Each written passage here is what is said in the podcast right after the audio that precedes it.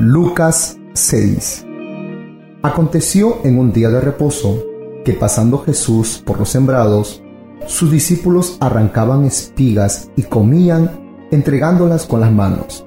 Y algunos de los fariseos le dijeron, ¿por qué hacéis lo que no es lícito hacer en los días de reposo? Respondiendo Jesús les dijo, ¿ni aún esto habéis leído lo que hizo David cuando tuvo hambre él y los que con él estaban?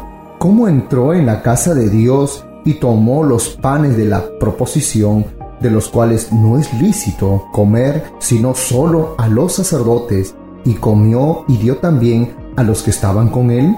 Y les decía, el Hijo del Hombre es Señor aún del día de reposo. Aconteció también en otro día de reposo que él entró en la sinagoga y enseñaba, y estaba allí un hombre que tenía seca la mano derecha, y le acechaban los escribas y los fariseos para ver si en el día de reposo lo sanaría, a fin de hallar de qué acusarle.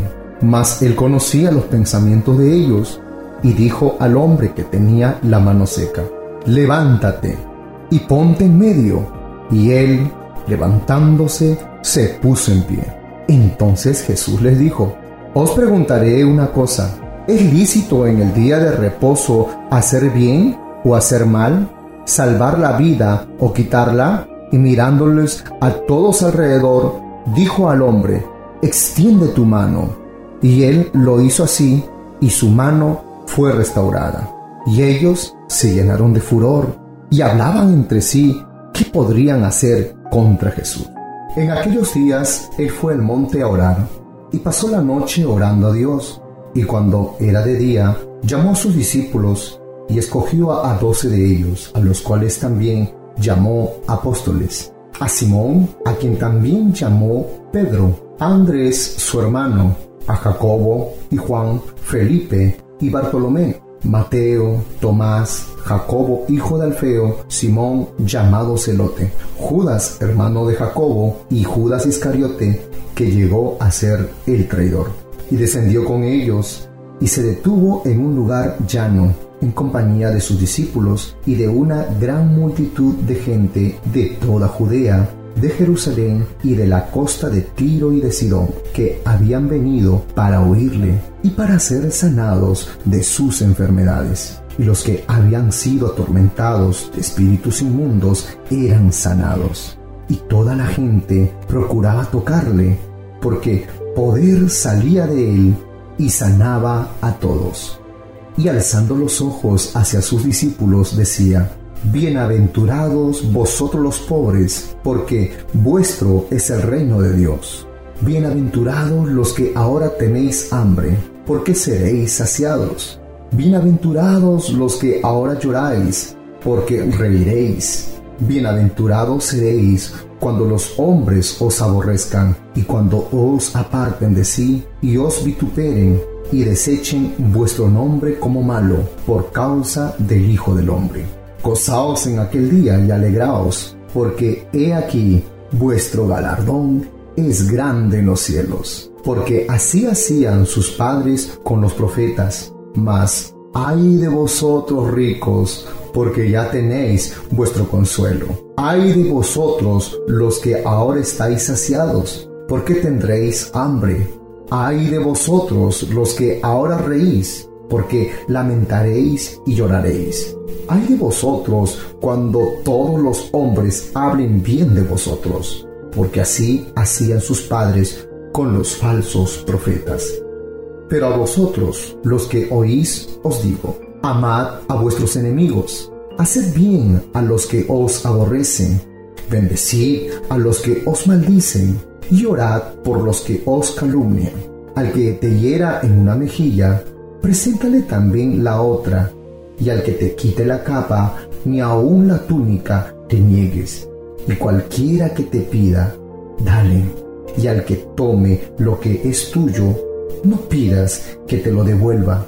Y como queréis que hagan los hombres con vosotros, así también haced vosotros con ellos. Porque si amáis a los que os aman, ¿qué mérito tenéis? Porque también los pecadores aman a los que los aman.